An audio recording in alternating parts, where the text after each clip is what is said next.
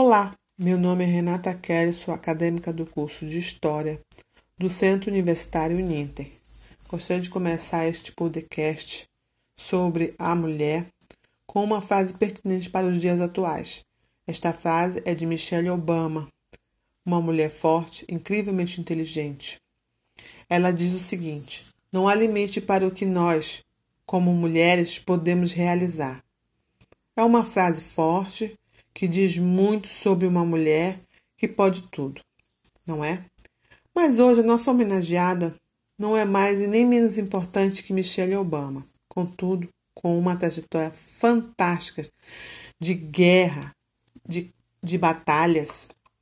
O nome dela é Ana Maria de Jesus Ribeiro da Silva, vulgo Anita Garibaldi. Nasceu em Morrinhos, então município de Laguna, Santa Catarina, em 30 de agosto de 1821. Foi uma revolucionária brasileira, teve quatro filhos e lutou pela unificação da Itália. Após a morte de seu pai, aos 14 anos, casa-se com um sapateiro, do qual se separa após três anos de casada. Aos 18 anos, conhece Giuseppe Garibaldi, um general guerrilheiro fugido da Itália, e por ele abandonaria o esposo. A partir daí, Anita, que já lutava na Revolução, onde carregou e disparou canhão, se junta a Garibaldi pela Batalha dos Farrapos, a então Revolução Farroupilha, na Batalha dos Curitibanos e na Batalha de Diaconolo, na Itália. Durante a Batalha dos Curitibanos, Anita foi capturada pelas tropas do Império. Grávida de seu primeiro filho, foge a cavalo em busca de Giuseppe. Em 1849, Anita e Garibaldi seguem para as batalhas em Roma. Vestida de soldado e grávida de cinco meses, é acometida por febre tifoide e não resiste. Ana Maria de Jesus Ribeiro da Silva, vulgo Anita Garibaldi, faleceu em Mandrioli, Itália, 4 de agosto de 1849. Em Roma, na colina de Diaconolo, em sua homenagem, foi erguido um monumento equestre, onde foram enterrados seus restos mortais. Ela é considerada até hoje uma das mulheres mais fortes e corajosas da época, conhecida como a heroína dos dois mundos.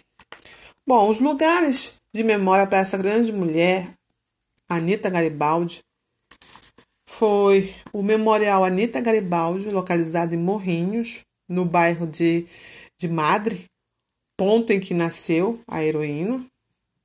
A casa de Anita Garibaldi, né, construída em 1711, da onde ela sai para se casar, né, foi restaurada na década de 1970 e transformada em relicário histórico-cultural. O Museu Anita Garibaldi, Praça República Juliana, em Santa Catarina, né? E o monumento Anita Garibaldi, que está localizado na praça em frente do museu Anita Garibaldi. E ainda o tão famoso monumento equestre, né? Que é o monumento em que a Anita Garibaldi está no cavalo, lá em Roma. Né? E o que é muito interessante de tudo isso que a Anitta foi uma mulher batalhadora, enfrentou suas grandes batalhas ao lado do seu amado. Foi uma mulher valente, uma mulher digna de aplausos. A partir do capítulo Mulheres Brasileiras do livro Memória Feminina Mulheres na História, a importância de resgatar o papel das mulheres na história é trazer à tona a memória feminina e tirá-la do anonimato e dar visibilidade a ela. O objetivo maior é desconstruir preconceitos e discriminações históricos e homenageá-las com museus e casas de memória, valorizando assim o seu papel social e cultural. Portanto, legalizar a luta pela igualdade, direitos de gêneros é vencer barreiras e recuperar o lugar da mulher na sociedade. Bom, gente, a partir daí nós só temos que agradecer, né? Agradecer os ouvintes, agradecer por ter nos dado esse momento. Eu agradeço imensamente e até a próxima.